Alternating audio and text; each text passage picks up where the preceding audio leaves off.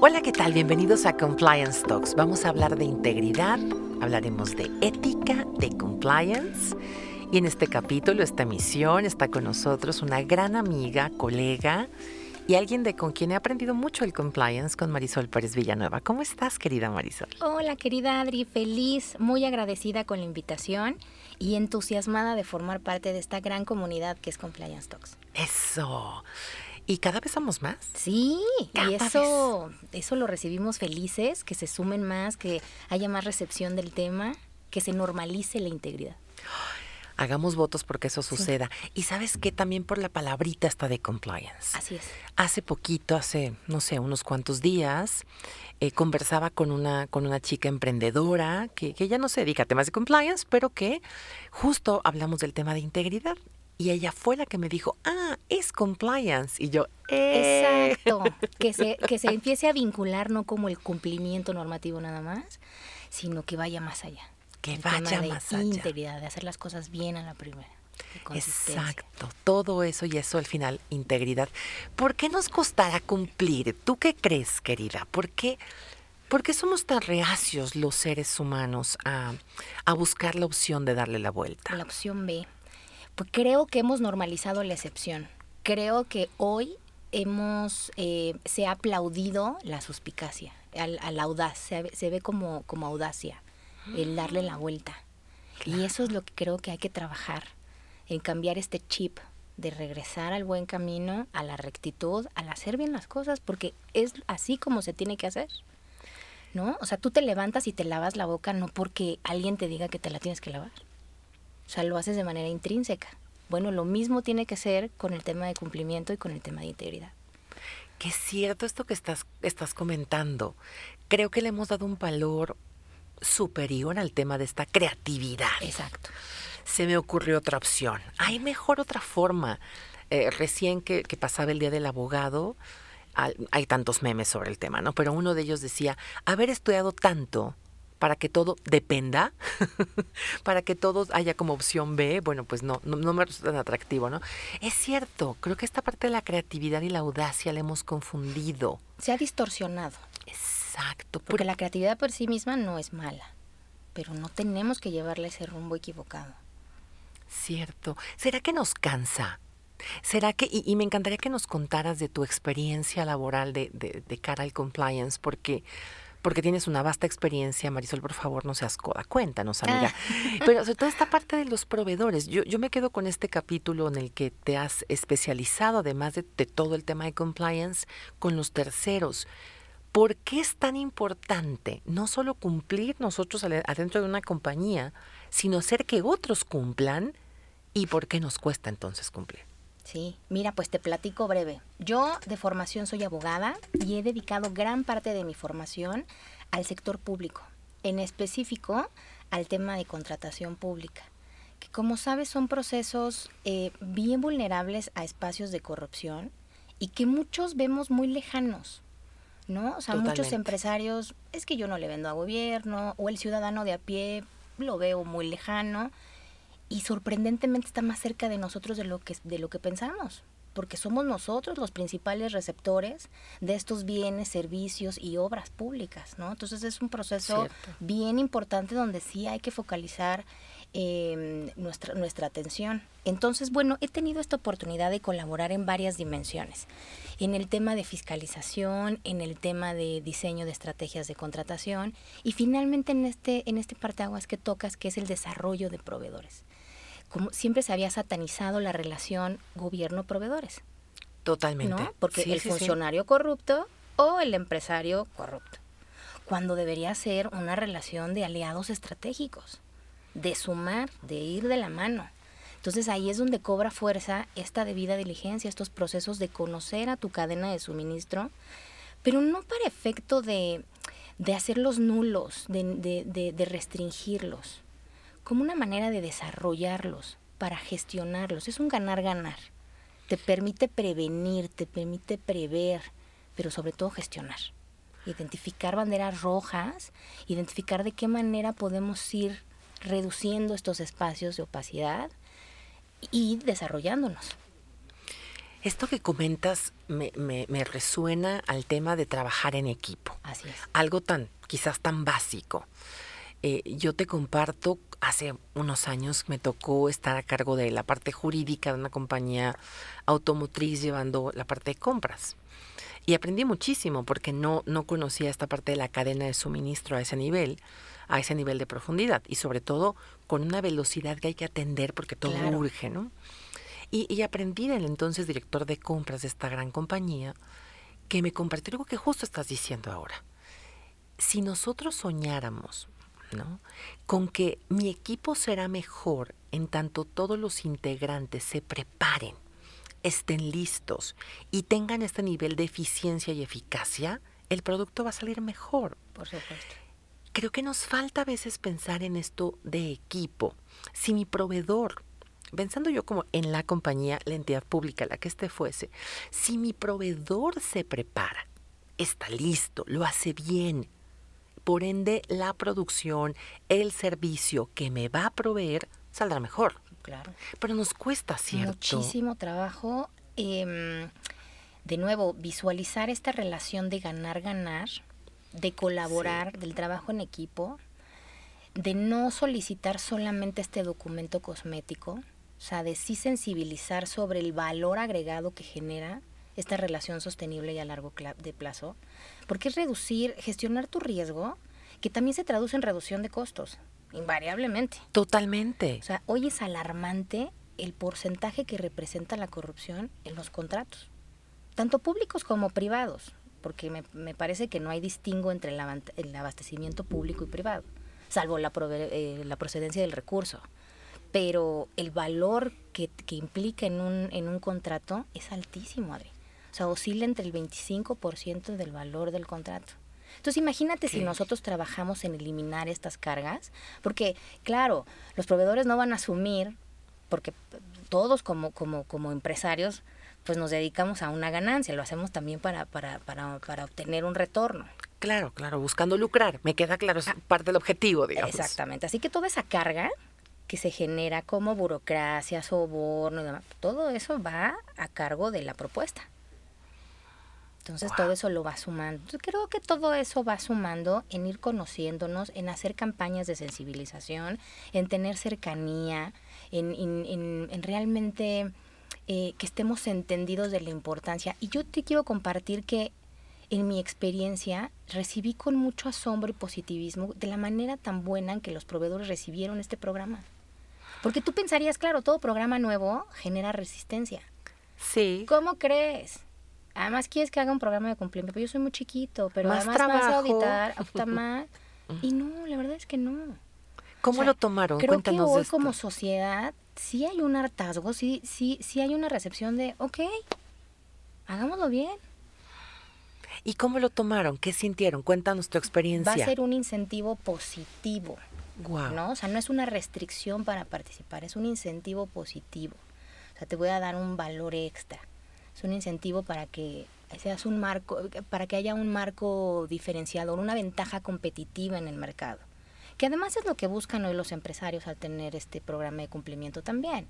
Generar confianza al interior, negocios sostenibles y esta ventaja competitiva en el mercado, que hace el distingo. Entonces así lo recibieron, bastante bien, con una recepción de, ok, te abro mi casa, ven y audítame y vamos de la mano desarrollándonos. Porque de nuevo, la idea es, no te cierro la puerta para siempre. Vamos viendo de qué manera te voy habilitando. Que es un poco la labor del oficial de cumplimiento. Totalmente. Voy habilitando irlo acompañando, irlo viendo. Creo que esto de los proveedores, y, y, para dar un poco más de contexto quizás de donde estamos hoy en México y en América Latina en general, cuando tenemos ya normas internacionales como la ISO 37301 hacia la 19600, que ya establecen mecanismos para contar con este andamiaje de un programa de compliance, se sigue quedando dentro de esta compañía. La compañía A que decide contratar a un oficial de cumplimiento, digo en el mejor escenario, y contar con un programa de compliance. Pero ¿qué pasa con los terceros? Porque además, y a ver, estamos hablando ahora del beneficio de esta práctica positiva, pero, pero dicho sea al menos en México, también hay una obligatoriedad. De cara e incluso sobre la prevención del tema de responsabilidad penal de personas jurídicas. Y luego tenemos por acá el TEMEC. O sea, creo que ya hay más recursos que no estamos viendo todos ni todas ni siempre y que nos llevaría a una eficiencia y de pronto a mejor negocio, ¿eh? Por supuesto, creo que hemos caminado, pero nos hemos quedado cortos. Desde luego hay un largo camino todavía que andar. Como bien lo señalas, me parece que los esfuerzos normativos que se han realizado en torno al tema de cumplimiento y en específico al tema de debida diligencia han sido muy grandes, pero a nivel aterrizarlo, creo que es como la versión, y se ha hablado en muchos foros 3.0, 2.0, 4, yo qué sé, el aterrizarlo. Está muy bien, ya, ya, ya el cascarón, cómo diseñarlo, un poco la visión de cómo, cómo implementar los controles, dimensionar los riesgos. Ahora, ¿cómo lo implementamos y cómo medimos la eficacia del mismo? ¿Cómo lo aterrizamos? Claro, ya hago la debida diligencia. El apetito de riesgo de cada sector, ¿no? Porque eso depende de cada empresa, de cada sector, pero de la urgencia de la compra, pero qué tal si es un, compra, un proveedor único, pero imagina que no tienes otro o, que, que, se sumergió en algún escándalo de corrupción, pero no tienes cómo abatir tu necesidad. Claro. Creo que es un cúmulo de circunstancias que es justamente lo importante del cumplimiento. Prever esa situación. Tener siempre tu plan B y tu plan C. Y gestionar a tu cadena de suministro. ¿Sabes? Yo lo veo como un global entry. Como el, como el tema del pasaporte, ¿no? Cuando sales y ya tiene, como eh, que migración ya te hace tu revisión previa. Sí. Y ya puedes viajar y sencillamente pasas tu pasaporte y entras al país. Lo mismo para el proveedor. Es sacar su radiografía previamente.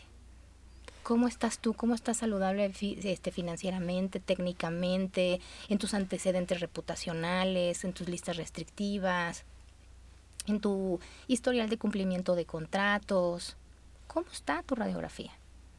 Y, se vuelve un pasaporte, me encanta. Se vuelve un pasaporte para que el día de mañana, cuando yo tenga esta necesidad, yo active el botón con los que yo sé que están saludables. A lo mejor tendré otros que están en etapa de desarrollo, pero estos saludables sé que puedo contar con ellos inmediatamente. Es un tema de gestión. Y es un tema entonces aspiracional. Por supuesto. Porque este pasaporte, como bien lo llamas, me encantó la analogía, le permitiría a este proveedor, además de decir, hago esto al mejor precio y de la mejor forma y te lo pongo en tu oficina, qué sé yo, cuento con este pasaporte del compliance. Así es. Y se volvería aspiracional. Creo que por ahí un camino debiera ser ser íntegros o buscar la integridad también por imagen, ¿no? Claro. Y sabes, y este efecto multiplicador, porque tu proveeduría se vuelven agentes tractores hacia su propia proveeduría.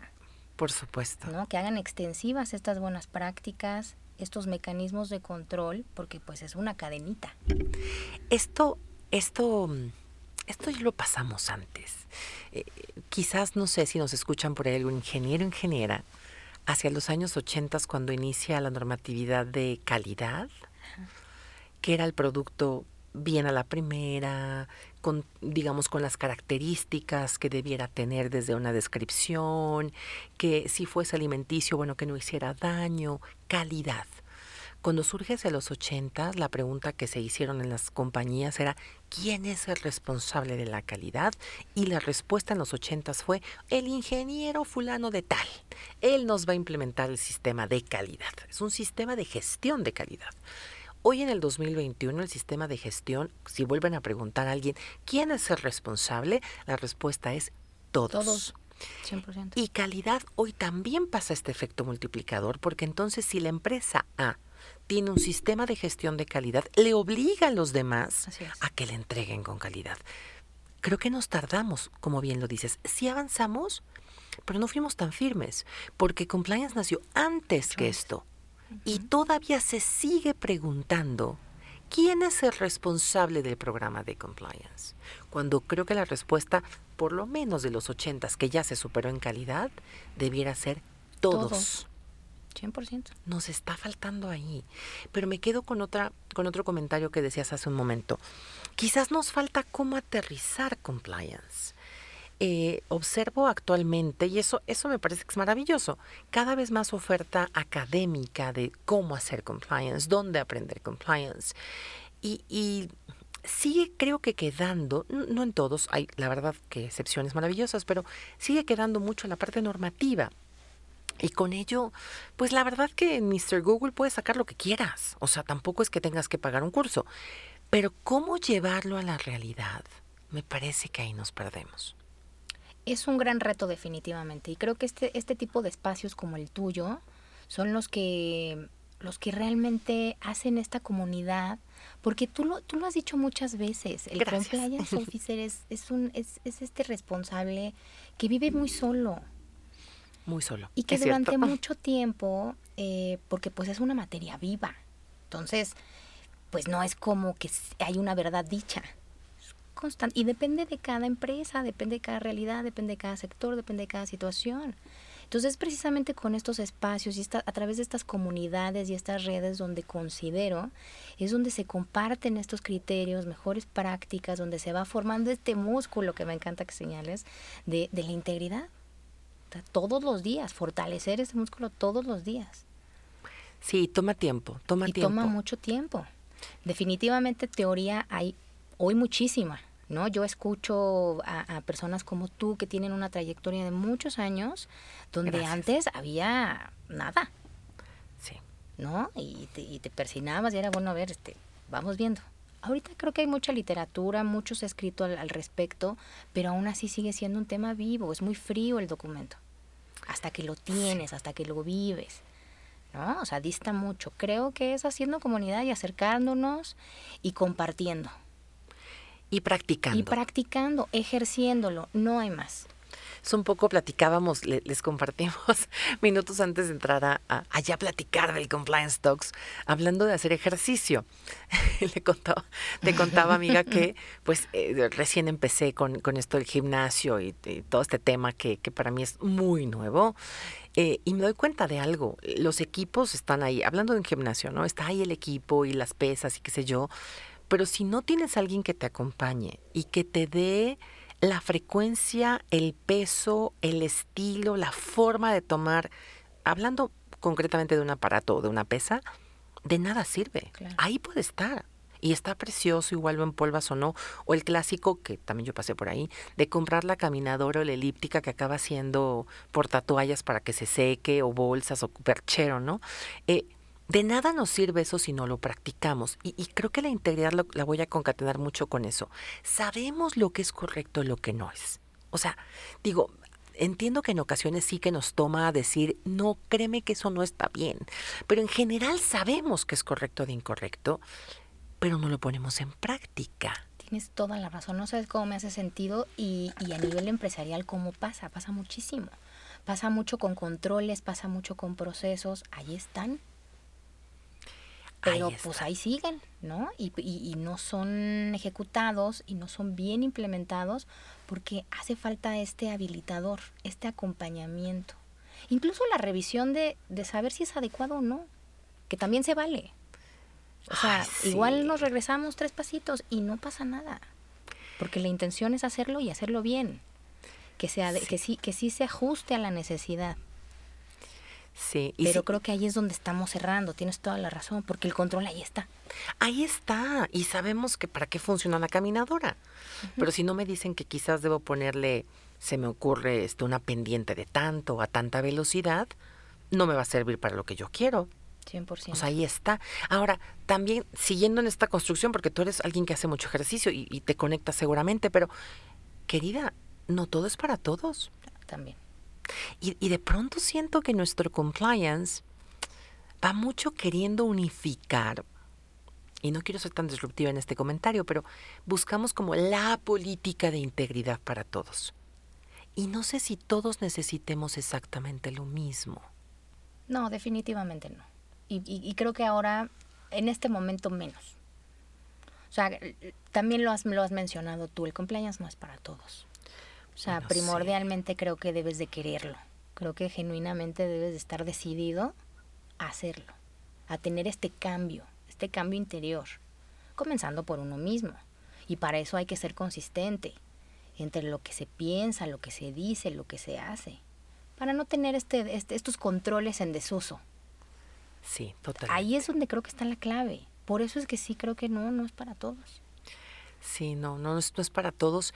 Y, y también me quedo pensando esto, el de, y no todo es igual para todos. O sea, hay quienes requieren mucho menos, menos supervisión, menos controles porque quizás su naturaleza sea orientada a cumplir y hay otros u otras que necesitamos o necesitan más supervisión, más vigilancia. Exacto. Y, y ahí el, ese distingo nos está costando también. Claro, ¿cómo identificarlo? Claro, creo que es una tarea que, bueno, pongo ahí para todos las y los que nos escuchan un poco de reflexión. No sé, no sé si nuestro programa de compliance debiera ya pensarse. Eh, nos gusta mucho decir esto de un traje a la medida, me parece ya un cliché, porque no es tan traje a la medida, pero, pero, pero sí que por persona sí es un saco de, talla distinta. Sí, sí, yo creo que sí tiene que ser un, un modelo individualizado. y lo que acabas de decir es muy cierto. Creo que, que tiene que ser proporcional. Proporcional al, al, al, al, a la compañía, al sector, eh, al proceso mismo. Eh, mira, porque incluso llevado al extremo, es decir, el sobrecontrol, también paraliza. Exacto. Y también burocratiza. Y se vuelve un stopper. Y de miedo, ¿eh? Entonces, esa buena intención se convierte en un balazo en el, en el pie. Entonces, por eso la importancia de tener cuidado en lo que señalas. Sí, hay que calibrarlo muy bien. Yo creo que nos, nos toma tiempo y no es fácil porque, porque qué tanto es tantito y podemos caer en el supuesto. Y siempre hago como esta analogía, no sé, no sé qué, qué, qué opinión te merezca esto, esto, amiga, pero de pronto como este papá o mamá muy estrictos que decían nadie sale después de las nueve de casa porque a partir de las nueve pasa algo muy malo. No sé qué pase, pero pasa algo muy malo. Eh, eh, y entonces, bueno, se pensaba que si salían antes de las nueve, pues todo iba a ser maravilloso. Y alguien por ahí dijo en algún punto, bueno, los moteles están 24/7. Trabajan todo el tiempo. es cierto. O sea, digo, podemos llegar a ese extremo de no te puedes mover después de cierto momento. La realidad es que el incumplimiento se puede dar en cualquier punto. Se actualiza en todos lados. Tal es un tema de voluntad también. Lo quieres hacer, wow. lo vas a hacer. Voluntad. De ahí la importancia de habilitar, sí. de capacitar, de sensibilizar, de dotar de herramientas suficientes a todo el personal, a todos los integrantes, para la mejor toma de decisiones. La mejor en el mejor momento. Y en el mejor momento. Y también algo que, que, me encanta y me encantaría que nos contaras ya, ya hacia, hacia el cierre, porque mucha gente nos escucha y sé que, sé Marisol, que, que muchos y muchas no saben por dónde empezar a hacer este compliance. ¿Cuál es el primer paso? ¿Por dónde debería empezar? Cuéntanos, por favor, un poco de ti, porque además de tener toda esta vasta experiencia ya en la práctica, también has acompañado empresarios y empresarias, a compliance officers. ¿Dónde ves la complicación y, el beneficio de empezar y por dónde deberíamos empezar desde tu óptica? Sí, mira, ahorita desde mi trinchera apoyo mucho a compañías a, gestionar sus riesgos, a identificarlos. Es, es, la columna vertebral, la columna vertebral del, del, del cumplimiento y es un, es un gran reto porque eso eh, involucra a toda la compañía. Involucra, eh, y de nuevo, es un tema de voluntad, de sí entrarle a identificar de, de veras el riesgo. Porque los poseedores de ese riesgo son los, los dueños del, de, de, las líneas del negocio. Y en ocasiones hay mucha resistencia de abrirnos. Sí, de decir, claro. esto es lo que hay. Qué miedo. Y yo creo que al contrario, pues eh, lo, también lo has mencionado muchas veces, lo que no es visible, lo que no conocemos, no lo podemos gestionar. No, no lo podemos identificar. Entonces, pues es eh, hacer una introspección y qué hay en casa y cómo lo podemos eh, evaluar y gestionar. Y me he focalizado mucho en, en, en estos temas de, de vida diligencia, en la, en, la, en la proveeduría. Le apuesto mucho al trabajo en conjunto, le apuesto mucho al desarrollo de la cadena de suministro, como esta cadenita, tanto tu proveedor directo como al que subcontrata, pero el que subcontrata, el subcontratista. Eso. Porque creo que ese es el efecto multiplicador que estamos buscando, donde el mensaje es que la única manera de hacer negocios es de manera íntegra. Exacto. Donde entonces, así como comenzamos la plática de, bueno, es que hemos normalizado el qué padre, que mira qué audaz, ¿no? El que tiene mucha relación, el que le va muy bien, el que, ¿no? El que va y le va a todo dar. Coloquémonos desde el otro lado. O sea, también te he escuchado y me encanta y la verdad no sabes cómo aplaudo.